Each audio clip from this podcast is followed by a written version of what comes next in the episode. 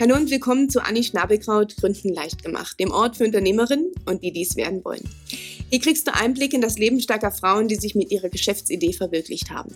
Wenn du also Inspirationen und Tipps zum Gründen der Selbstständigkeit suchst, bist du hier genau richtig. Ich bin Anni und habe für dich nachgefragt. Heute bin ich in Bayern unterwegs und zwar bei Lisa Maria Harrer. Sie ist noch nicht mal 30 und hat bereits ihre eigene Naturheilpraxis. Viel Spaß im Interview. Ja, schön, dass ich hier sein darf. Ähm, ich bin noch voll im Stress, ich bin gerade von der Autobahn runter. Ähm, erzähl mal, wo bin ich denn hier? Bei wem bin ich? Ähm, in welcher Praxis sind wir hier? Was machst du? Ja, ja schön, dass du hier bist, ja. obwohl heute Freitagnachmittag und so viel Verkehr ist. ja, ich bin Lisa Maria Hara, mhm. ich bin Heilpraktikerin Mhm. Und du befindest dich hier sozusagen bei mir direkt im Behandlungsraum in Hirscheid, mhm. ähm, direkt bei Bamberg kann man sagen. Und ähm, ja, was mache ich? Ähm, ich behandle vor allem Patienten mit so chronischen Entzündungen, mhm. Ähm, bis Autoimmunerkrankungen, vor allem Darmgeschichten mhm. auch ob jetzt Autoimmun oder äh, sonstige Probleme, mit Hormonen mache ich viel, Kinderwunsch, alles in die Richtung. Mhm. Wechseljahresbeschwerden, also verschiedenste hormonelle mhm. Geschichten natürlich. Ähm, ja, oder einfach Leute, die halt abgeschlagen, müde, verschiedene Symptome haben und irgendwie, irgendwie einen ganzheitlichen, eine ganzheitliche Sicht einfach mal wollen. Ja. Ähm, auf alles, so alles auf einen Nenner bringen mal. Wie bist du denn dazu gekommen, Heilpraktiker zu sein? Ja. Heilpraktiker zu werden? Und ja. auch selbstständig? Mhm. Mhm. Ähm, 2013 war ein bisschen hartes Jahr für mich. Das heißt, ich hatte da selbst gesundheitliche Probleme mhm. und ähm, habe das naturerkundlich behandeln lassen vor mhm. allem. Und ja, dann habe ich mich einfach so mit der ganzen Sache beschäftigt und habe dann gesagt, ich muss jetzt eine Heilpraktikerausbildung machen. Mhm. Was hast du ursprünglich gelernt oder studiert? BWL. BWL, ach wie ich. Ja, genau. Sehr gut. Dann hast also, du schon mal das Unternehmertum im Blut und was man dann letztendlich macht, ne? Ja, genau. Also so, äh, es bringt tatsächlich was, wenn man sich da in der Vorgeschichte, auch wenn man jetzt was ganz anderes macht, mhm. mal ein bisschen mit BWL beschäftigt, mhm. hat mit Sicherheit Vorteile. Und deswegen war es eigentlich auch ziemlich schnell klar, dass ich mich selbstständig äh, machen will. War immer schon so ein bisschen in meinem Hinterkopf, weil ich es auch von meinen Eltern kenne einfach. Mhm. Und ähm, ja, nur die Frage war was. Und dann irgendwann bin ich drauf gestoßen worden, sozusagen. Ja. Und jetzt hast du ja auch eine tolle große Praxis, so wie ich das hier sehe. Das ist ja auch gar nicht günstig, sich das, äh, sag ich mal, einzurichten, ne? zu finanzieren. Wie hast du das gemacht? Wie bist du da vorgegangen? Ja, also da hatte ich natürlich ähm, ein großes Glück, nämlich dass meine Eltern die ganze Sache mit unterstützt mhm. haben natürlich. Ähm, das heißt, ich habe mir halt von ihnen einfach Geld leihen können. Mhm. Und ähm, das ist praktisch auch mein Elternhaus. Das heißt, wir haben da die Räume halt einfach renoviert und die haben die Umbaukosten und ich praktisch die Einrichtungskosten mhm. übernommen. Und so ähm, ging es dann einigermaßen. Und ähm, ja, jetzt das, was noch zurückzuzahlen ist, da bin ich jetzt noch dabei. Mhm. Aber ja. Cool. Ähm, wie hat denn das angefangen? Ne? Du hast gesagt, du hast äh, selbst äh, dich behandeln lassen, dann hast du die Ausbildung gemacht. Hast du während der Ausbildung schon hier die Räume eingerichtet, weil das das Ziel war? Oder mhm. war es erst nach der Ausbildung? Erzähl da mal ein bisschen. Ja, ganz so eindeutig war der Weg dann doch nicht. ähm, also ich habe dann angefangen mit der Ausbildung und da habe ich eine Vollzeitausbildung gemacht. Mhm. Ähm, da war ich in Frankfurt zwei Jahre. Das heißt, ähm, da war das hier alles noch gar nicht klar. Vor allem wusste ich nicht, wo mein Freund, äh, jetzt Mann, dann wo der hingeht und wie das läuft. Das heißt, ich habe dann eigentlich erstmal voll auf die Ausbildung ähm, konzentriert und habe eben auch Vollzeit, weil ich einfach nicht aus dem medizinischen Bereich komme und mhm ich wollte es einfach ordentlich machen mhm. sozusagen und ähm, ja, habe davor meinen Fokus drauf. Ja, dann macht man irgendwann die Prüfung und denkt sich, wie geht es jetzt weiter? Ja, wie ging es denn dann weiter? Genau, ähm, dann hatte ich tatsächlich das Glück, dass ich ähm, den Arzt kennengelernt habe auf mhm. einem Seminar aus Regensburg und wir hatten gerade beschlossen, dass wir wieder nach Regensburg zurückgehen. Mhm. Und der hat nur, also wir haben ausschließlich fast naturheilkundlich. Mhm. Und da konnte ich dann in der Praxis hospitieren. Ähm, mhm. Zuerst äh, mehrere Wochen am Stück und dann einen Tag die Woche. Mhm. Und währenddessen habe ich dann entschieden, okay, komm, jetzt riskier es einfach, weil als Heilpraktiker hast du ehrlich gesagt auch gar keine andere Möglichkeit. Mhm. Du darfst nicht mit Ärzten in der Praxis zusammenarbeiten, das Ach. ist rechtlich verboten. Ach, das wusste ich gar nicht. Gut, siehst mal nett immer was dazu. Ja, ähm, und dann angestellt von einem anderen Heilpraktiker, also das ist, äh, ja, ja das gibt es auch wirklich selten. selten. Ja, ja. Und da muss es ja auch passen. Das ist ja auch so eine persönliche Sache, ne? Ist, ich muss mich bei einem Arzt wohlfühlen und ich muss mich, glaube ich, auch bei einem Heilpraktiker wohlfühlen und das ist dann auch viel blöd, wenn es so eine Gemeinschaftspraxis ist, glaube ich. Ja. Und auch einfach, ähm, ja, ich, man muss die Therapieformen müssen mhm. zusammenpassen und die Patienten sollen sich wohlfühlen. Gut. Mhm. Naja, und dann habe ich mir gedacht, okay, jetzt gleich irgendwie Räume anbieten, ohne dass du irgendwie Patienten hast. Ähm, das Risiko war mir dann irgendwie zu hoch. Mhm. Und dann dachte ich, okay, ich war in Regensburg, gleichzeitig wusste ich, wir wollen irgendwann hierher zurück. Mhm. Also machst du Hausbesuche. Mhm. Das heißt, ich habe angefangen, eineinhalb Jahre nur mit Hausbesuchen, mhm. sowohl in Regensburg als auch hier. Mhm. Und dann ist es natürlich hier, da mich die Leute viel mehr gekannt haben, deutlich schneller auch angelaufen. Mhm. Und dann war dann irgendwann die Entscheidung einfach, okay, es gibt hier die Möglichkeit mit den Räumen und wir fangen da mal an umzubauen, weil von der Zeit her das mit den Hausbesuchen natürlich viel, viel aufwendiger ja. ist. Und ähm, ja, deswegen bin ich jetzt seit Oktober letzten Jahres hier in den Räumen, also jetzt genau ein Jahr eigentlich. Aber das ist spannend, ne? Hausbesuche zu machen. Wie bist du denn da an die Kunden gekommen? Ne? Also das ist ja normalerweise, wenn ich jetzt krank bin oder eine Beschwerde habe, dann habe ich bin ich gewohnt, irgendwo hinzugehen, dass jemand zu mir kommt mit, keine Ahnung, einem Köfferchen oder weiß ja. ich nicht was. Du hast ja auch bestimmt, musst ja die Leute untersuchen oder hast irgendwie Sachen dabei. Wie funktioniert es denn? Ähm, ja, tatsächlich, man läuft dann mit einer Tasche und einem Koffer und äh, theoretisch noch einen Infusionsständer unterm Arm los. Ja. Ähm, das heißt, ich war halt immer schwer bepackt. Das hat mir mein Rücken auch dann irgendwann gedacht. Fand ich das super, mhm. ja. Ähm, das heißt, es war schon wirklich anstrengend ähm, für mich. Die Leute allerdings, anders wie ich ursprünglich dachte, waren sehr dankbar dafür. Mhm. Weil die mussten halt nicht los. Gerade wenn dann irgendwie noch Kinder oder so da waren, da musste niemanden organisieren, die waren dann einfach dabei gesessen oder wie auch immer. Und ähm, dann war das eher so den Leuten beizubringen, dass sie jetzt doch wieder raus müssen und nämlich zu mir kommen müssen, mhm. weil ich das mit den Hausbesuchen beenden ja. muss. Ja klar, wenn man überlegt, du hast dann die Fahrten von einem Patienten zum nächsten, das nimmt halt unheimlich Zeit weg und du kannst halt viel mehr Patienten betreuen, wenn die zu dir kommen. Genau, richtig. Ne? Ja. Ähm, wie machst du das denn jetzt hier mit der Praxis? Hast du, hast du feste Räume? Ähm, machst du nur ähm, äh, sage ich mal, Behandlung auf Termin. Also ich kann mir auch vorstellen, dass es gar nicht manchmal so einfach, das zu strukturieren, wann kommen die. Ich kenne es selbst, wenn ich was habe, dann will ich sofort behandelt werden, dann möchte ich nicht lange im Wartezimmer warten. Ähm, wie ist denn das? Also ähm, tatsächlich mit der, die Wartezeit im Wartezimmer ist relativ kurz. Also das kann ich ganz gut takten.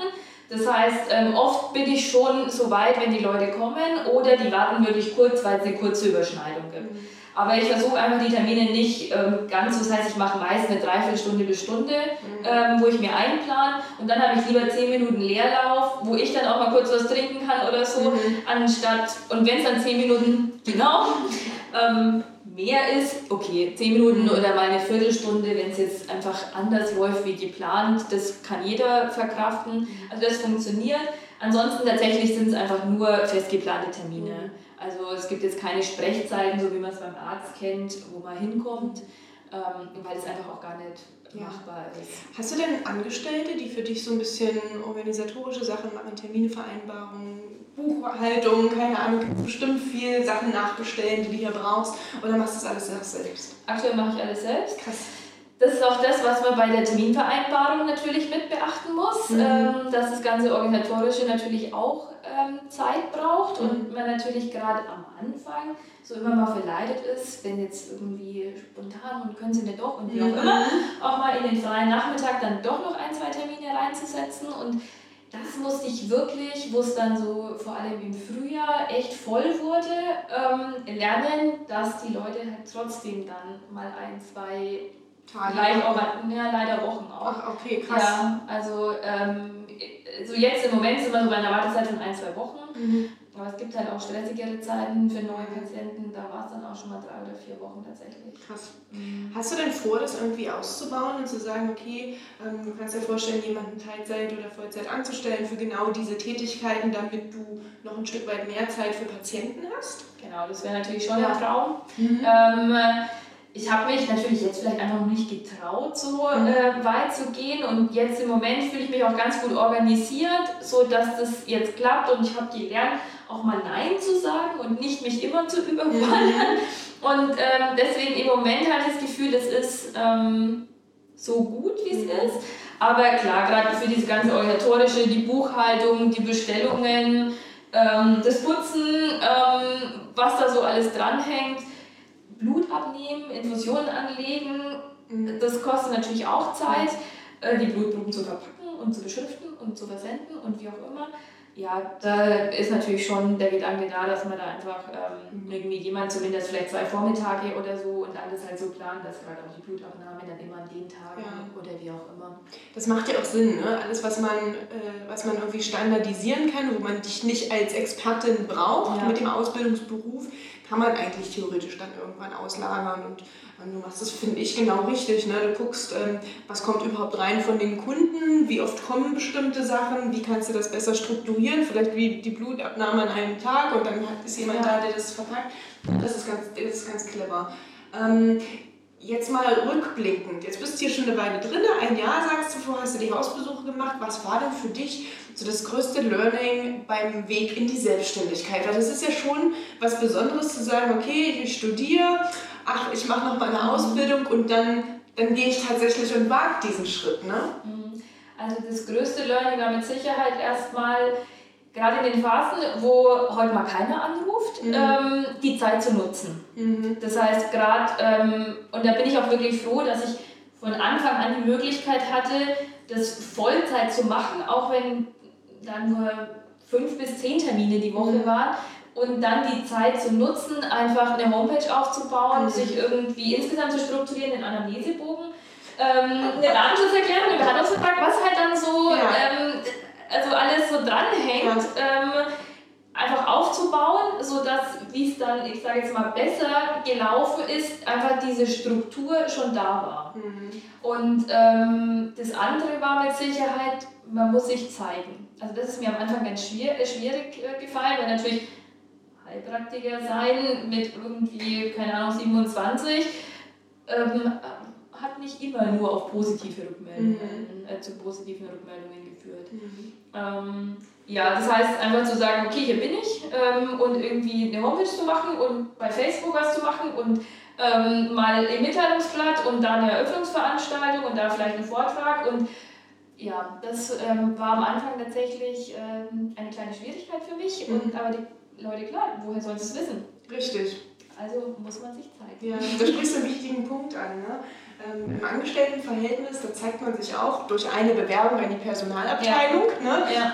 Das ist ein geschützter Kreis. Wenn man dort eine Absage kriegt oder eine Beförderung vom Chef oder so, dann weiß man selbst das und der andere gegenüber, aber das kriegt drumherum niemand mit. Ja. Wenn man aber eine Praxis aufmacht ne, und das und nach außen gehen muss und äh, die Leute da sehen, ah, ist das warte jetzt mal voll oder nicht oder ne, wer bist du? Und das ist, glaube ich, kann ich mir schon vorstellen, dass es auf einmal ein ganz anderes ja. äh, Gefühl ist. Ne?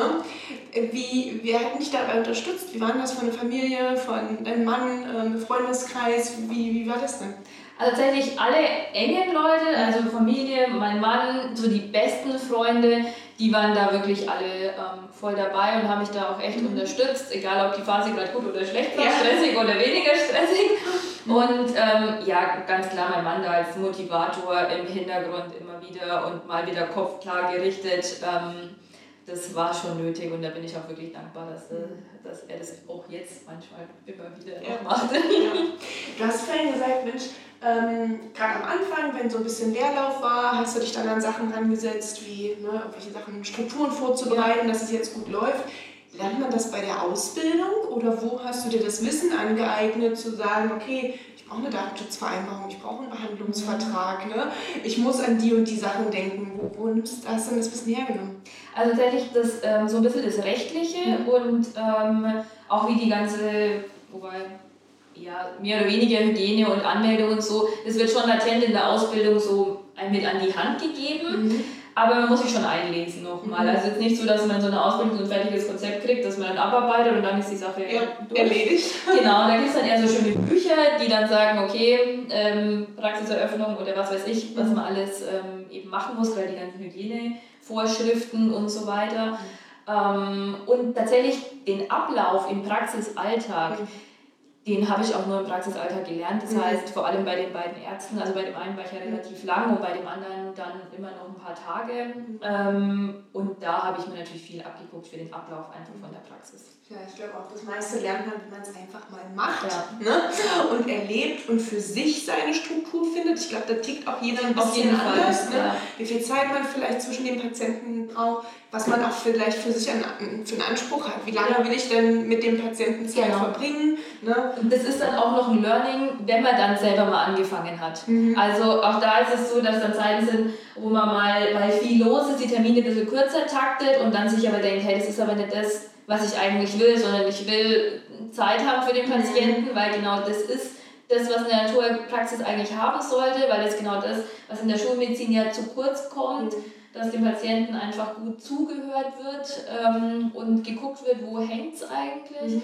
Und ähm, ja, dann habe ich das wieder geändert. Also das ist so ein. Das ja, lebt ja. Genau, ne? richtig. Also, ne, ich kann mir auch vorstellen, ne, wenn man macht auf und man guckt erstmal, wie laufen die Sachen, gibt sich vielleicht mehr Zeit, dann wird man routinierter, dann taktet genau. man weniger Zeit, dann vielleicht mal zu wenig, das genau. lernt man dann auch. Genau, wieder. richtig. Dann wartet doch mal jemand im Wartezimmer. genau. Okay, cool.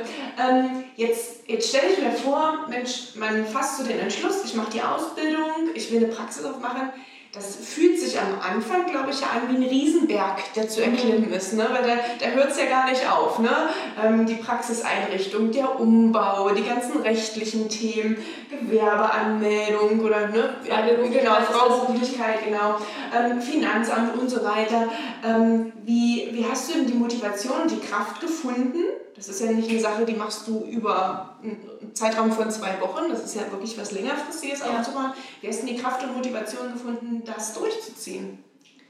Es macht mir einfach Spaß, hier mhm. zu sitzen und mhm. mit den Patienten zu sprechen und zu sehen, dass es denen einfach besser geht. Mhm. Und wenn der dann kommt und sagt nach dem zweiten Termin oder dritten Termin, mir geht es einfach gut, mhm. dann ja, ist man sich einfach sicher, dass jede Energie wert ist, ähm, die Praxis aufzubauen und genau das zu machen, was einem Spaß macht. Ja. Du hast vorhin schon ein bisschen erzählt, so Unterschied Schulmedizin, ähm, Heilpraktiker. Da scheiden sich ja auch immer so ein bisschen die Geister. Manche Krankenkassen übernehmen da viel, manche wenig. Ähm, auch die Patienten oder, oder jeder Mensch ne, hat ja so ein bisschen so eine innere Einstellung. Genau. Wie gehst du denn, äh, wie bist du denn damit umgegangen, vielleicht auch mit negativen Sachen, die, ähm, die beim Heilpraktiker-Dasein so ein bisschen einem entgegen ähm, geworfen werden? Also tatsächlich versuche ich bis heute da relativ Entspanntes zu sehen, mhm. weil ich mir einfach denke, jeder Mensch muss seine eigenen Erfahrungen machen mhm. und ähm, wenn er das nicht gut findet, ist doch okay. Der kann ja zum Arzt gehen, die sind genauso gut, genau. da gibt super Ärzte ähm, und viele Leute kommen damit auch gut klar und andere probieren es halt einfach mal aus, zum Heilpraktiker zu gehen und sind dann begeistert oder sie kommen halt irgendwie nicht mehr weiter, weil sie schon von Ärzten zu Ärzten getingelt sind und dann eben, das höre ich eben oft, dieser Wunsch, dass man einfach mal ganzheitlich hinschaut und einfach mal alles im Körper zusammengebracht wird und nicht nur der Ohrenarzt die Ohren und vielleicht noch die Nebenhöhlen anschaut genau. und der Kardiologe das Herz und der Internist dann den Darm. Ja, mhm. ne? und das ist so das, was man auch das Einzige, was ich an der Schulmedizin kritisieren kann, dass halt oftmals, natürlich soll der Allgemeinmediziner das ja zusammenbringen, aber der hat ja gar nicht die Zeit dazu, mhm. weil die Praxen sind oft halt einfach überlaufen und es wird auch nicht finanziert von den Krankenkassen. Deswegen kann man da der Schuld, also den Ärzten gar nicht so viel Vorwurf machen, weil die müssen halt auch nach ihren Leitlinien und ihren Möglichkeiten arbeiten. Mhm. Und ähm, klar, dann sind wir bei dem Problem, dass man beim Heilpraktiker halt viel selber zahlen muss, mhm. weil halt die normalen gesetzlichen Krankenkassen da gar nichts übernehmen. Dann gibt es die Zusatzversicherungen, aber auch da ist es so, dass es nicht so ist, dass die alles übernehmen. Mhm. Ähm, das heißt, man muss immer einen Teil mitfinanzieren, vor allem gerade wenn es um irgendwelche Präparate geht, die halt eher als Nahrungsergänzungsmittel zählen, dann sind die raus. Mhm. Und ähm, ja. Aber da kannst du dir auch sicher sein, dass die Kunden oder Patienten, die zu dir kommen, da ja tatsächlich auch überzeugt sind, beziehungsweise äh, sich überzeugen lassen wollen. Weil wenn man schon Geld in die Hand nimmt, um sich selber besser zu fühlen, dann ist da ja auch irgendwie mehr Bindung dann auch da. Wenn das mal funktioniert und dass die, ne, dann kann man sich, glaube ich, vorstellen, dass die schon wiederkommen und dass der, dass der Kundenstamm treu bleibt. Ähm, ja, aber man muss natürlich auch ähm, dann, also den Erfolg sehen. Ja. Also das ist natürlich so, zum Arzt, der wird gezahlt und da geht man einfach immer wieder hin, um versucht und versucht irgendwie weiterzukommen. Mhm. Und äh, wenn man zum Heilpraktiker geht, muss man es oder finanzieren es oft viele selbst. Und die erwarten natürlich dann auch, dass relativ schnell sich eine Änderung mhm. auftut. Ist das realistisch immer? Meistens. Meistens. Ja. Also es gibt immer, wenn dann in der Psyche irgendwas ist, ein Erlebnis oder so, was dann natürlich auch eine Therapieblockade darstellen kann.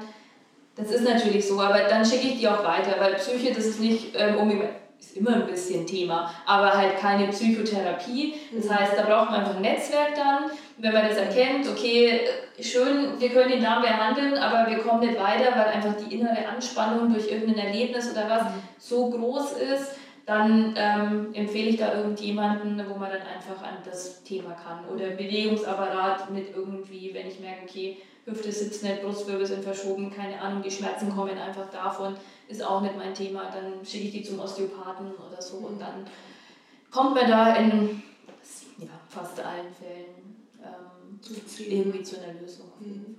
Jetzt hast du schon angesprochen, ja, ein Netzwerk zu haben, ne, da profitieren ja deine Patienten dann auch von, äh, zu wissen, du bist auf eine Sache fokussiert, alles andere hast du entsprechend jemanden, den du empfiehlst. Ähm, jetzt kann ich mir vorstellen, sind das ja auch Haftungssachen, oder? Also wenn du jetzt ein Patient zu dir kommt und sich behandeln lässt, ähm, wie funktioniert das denn, ähm, wenn du dem irgendwas verschreibst und er sagt danach, nee, das hat mir nicht geholfen, ist eigentlich schlimmer geworden, ich komme hier nicht nochmal her. Wie, wie funktioniert das denn beim Arzt oder jetzt bei einer Heilpraktikerin? Ist man da, kann man sich dagegen versichern lassen oder ähm, also wir haben natürlich eine Berufshaftpflichtversicherung, das heißt, wenn da wirklich irgendwas schief geht, dann äh, mhm. sind wir da schon versichert. Aber tatsächlich ist es so, dass du weder beim Arzt noch beim Heilpraktiker eine Garantie kriegst, dass es funktioniert. Ja.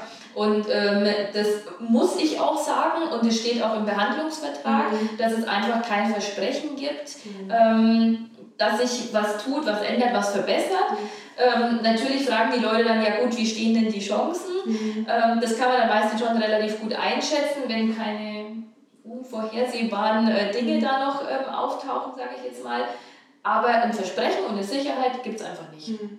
Hast du ähm, irgendeine schöne Kundenstory, die du teilen kannst, wo du sagst, ach, das war eines der ersten schönsten Erlebnisse, deshalb komme ich hier immer jeden Tag gerne her? Puh, da gibt es tatsächlich eigentlich viele. Ähm, Vielleicht, du hast ja vorhin gerade auch gesagt, du, ähm, es geht ja nicht nur um vielleicht Behandlung des Darms, sondern auch wenn jemand ein Kind haben möchte. Sowas hast du vielleicht irgendwie Gut, Kinderwunschbehandlungen sind oft mal längerfristig. Mhm. Das heißt, ähm, natürlich habe ich da schon auch die eine oder andere Schwangere. Ja. Die eine kriegt jetzt auch, die muss jetzt eigentlich die Woche Termin, ähm, haben. Termin haben. Das heißt, da bin ich natürlich schon sehr gespannt, mhm. ähm, wenn der Kleine dann da ist oder die Kleine ich glaube, auch genau, die wissen es nicht. Mhm. Ähm, ja, aber also ich muss sagen, tatsächlich mit ähm, den Darmerkrankungen, ich glaube, da habe ich die meisten äh, mhm. Rückmeldungen, einfach äh, weil das tatsächlich, wenn man den, also den Punkt findet, woran es hängt, dann kann man das echt gut stabilisieren, auch diese chronischen mhm. Darmerkrankungen. Und ähm, das macht dann einfach Spaß, weil natürlich auch das Leiden für die Leute ähm, relativ schnell weniger wird. Und ähm, klar, Prävention macht immer Spaß, mhm. aber ähm, wenn natürlich jemand mit relativ großen Beschwerden kommt und man relativ schnell schafft, da so einen großen Bündel rauszunehmen, mhm. dann ist da natürlich schon sehr viel Dankbarkeit und dann bekommt man auch zu Weihnachten eine Blume oder eine Karte oh. oder irgendwas oder bekommt man eine Umarmung oder ja. ja. Sag mal, wie ist es denn mit den Preisen bei einer Heilpraktikertätigkeit? Kannst du die festlegen, wie du willst? Oder gibt es da wie beim Arzt irgendwie so feste Sätze, die man nehmen kann? Wie funktioniert denn das? Genau, wenn man es nach der Gebührenordnung, also bei den Versicherungen wird es nach der Gebührenordnung mhm. abgerechnet ähm, wobei die relativ in die Jahre gekommen ist. Deswegen mhm. ist es für uns Heilpraktiker gar nicht so einfach, ähm, dass wir dann da ungefähr auf unseren Stundensatz kommen. Mhm. Das heißt, ich habe schon für mich festgelegt, so einen ungefähr Stundensatz. Mhm. Ähm, für mich ist es immer schöner, wenn die Leute selbst finanzieren, weil dann ist die Rechnungsstellung relativ einfach. Alles, was an die Versicherung geht, ähm, ist tatsächlich nicht so einfach, mhm. ähm, dass man da das dann eigentlich richtig auch die Diagnose schreibt und dann müssen die Ziffern wieder dazu passen mhm. und so weiter. Relativ viele Stoffwechselerkrankungen ja, also mit diesen ganzen Entzündungen und so weiter, ähm, was fehlt dem Körper und so. Ja, und da ist natürlich relativ viel Vor- und Nachbereitung und das muss natürlich mit einkalkuliert mhm. werden. Und ähm, ja, so. Stimmt, du bist ja nicht nur an den Patienten dran, die 10 Minuten oder keine Ahnung, 20, 30, 40 Minuten, ja. sondern du hast ja vor und nachher noch. Okay. Ja, das ist ein wichtiger Aspekt, weil oftmals denkt man, keine Ahnung, ich behandle den, oh, na, so und so viel pro Stunde, aber man hat gar nicht im Hinterkopf, ja. wie viel administrative oder organisatorische Sachen noch dran hängen. Jetzt hast du vorhin gesagt, okay, du hast einen Stundensatz, ja, aber du verschreibst dem Patienten ja auch was oder hast hier ganz viel ne, Desinfektionsmittel mhm. und äh, Verpackungsmaterialien, gerade für Blutspritzen und ja. so. Ähm, wie, wie hast du das mit einkalkuliert und wo kriegst du das her? Also ist das so einfach, da den Lieferanten zu finden oder wie läuft das? Ähm, tatsächlich von den ganzen Blut- oder Abnahmesets, was man ins Labor stellt, das wird alles von den Laboren gestellt. Mhm. Das heißt, man bestellt einfach das Material, was man braucht, das ist dann auch kostenlos ähm, für uns halt einfach und ähm, wird dann irgendwie in der Pauschale meistens an den mhm. Patienten halt für Versand und Verpackung irgendwie mitberechnet. Mhm. Das heißt, das ist ganz gut. Mhm. Ähm, alles andere, was jetzt zum Beispiel Infusionsmaterial oder sowas, das bezieht man von der Apotheke. Mhm. Und ähm, da habe ich dann jetzt auch relativ schnell, wie ich dann hier aufgemacht habe, einfach mit einer Scheider Apotheke eine Kooperation geschlossen. Und mhm. ähm, die bringen mir im Prinzip alles innerhalb von vier Stunden. Das heißt, ähm, auch wenn ich mal was vergessen habe, dann kann ich am Morgen noch reagieren, ja. wenn der Patient am Nachmittag kommt. Genau, und dann äh, funktioniert das echt super. Ja, also ich glaube, das ist auch ganz wichtig. Ne? Ähm, du hast ein paar Sachen angesprochen, Netzwerk zu haben, sich Kooperationspartner zu suchen, ja. vielleicht auch mehrere, wenn bei der einen zu ist, dass die andere dann aufhört, mit Laboren zusammenarbeiten. Und vorhin fand ich noch einen, einen Aspekt ganz wichtig, den du genannt hast, gerade bei der Preisfindung auch schauen, was macht die Konkurrenz oder einfach die Kollegen und Kolleginnen. Ja. Ähm, ich glaube, in jedem neuen Business hat man es oftmals schwer zu sagen, was nehme ich denn für einen Preis. Ähm, weil ich finde, wenn man angestellt ist, ist das einfach. Da verhandelt man einmal sein Gehalt. Genau. Das steht dann irgendwie im Arbeitsvertrag drin. Vielleicht am Jahresende sagt man nochmal, wie sieht es denn aus, lieber Chef? Kriege ich nächstes Jahr ein bisschen mehr? Ich habe hier geleistet. Ja. Da, da hat man nicht dieses jedes Mal ne, den Preis festlegen für sich und seine Leistung. Ja. Aber hier ist es ja wirklich was anderes. Ähm, und da finde ich es gut, erstmal zu recherchieren, ähm, wie wird es in der Region abgedeckt, was sind da die Stundensätze, ne? ähm, wofür, womit fühlt man sich wohl. Ne? Nur weil jemand anders einen günstigen Stundensatz hat, er muss ja nicht so, ein tolles, äh, so eine tolle Ausstattung haben. Ne? Also da scheiden sich ja auch manchmal so ein bisschen, oder unterscheidet sich das je nachdem, was du machst. Du hast gesagt, du machst viel, gerade Laboranalyse und so weiter. Ich kann mir vorstellen, das ist auch bei den Heilpraktikern unterschiedlich, oder? Das ist tatsächlich eher ungewöhnlich mhm. sogar. Also ähm, das kriege ich auch immer wieder gesagt, dass mhm. die Leute erstaunt sind. Oder eigentlich ist eher die Frage, was war denn ihre Ausbildung, dass sie Blut abnehmen dürfen? Ja. Also das ist so ähm, ja. oft, weil man es eigentlich äh, von wenigen Heilpraktikern eben kennt, dass mhm. die ähm, Blut abnehmen oder auch eben Infusionen geben oder mhm. so. Tatsächlich ist es so, dass es eigentlich jeder darf. Mhm. Also in der Ausbildung ist es offiziell mit drin. Aber das kann halt oft durch eine Ausbildung am Wochenende oder abends gar nicht abgedeckt werden, dass man da irgendwie eine Routine bekommt und sich das dann auch traut. Und äh, da habe ich natürlich den Vorteil mit der Vollzeitausbildung gehabt, weil bei uns war das einfach regelmäßig dabei. Und es war auch für mich einfach keine andere Möglichkeit. Also ich war mir sicher, ich habe das damals selbst eben so erfahren äh, mit den Infusionen und so weiter auch. Deswegen war das von Anfang an klar, dass ich das auch so in der Praxis äh, mit einbinden möchte. Ja, cool. cool.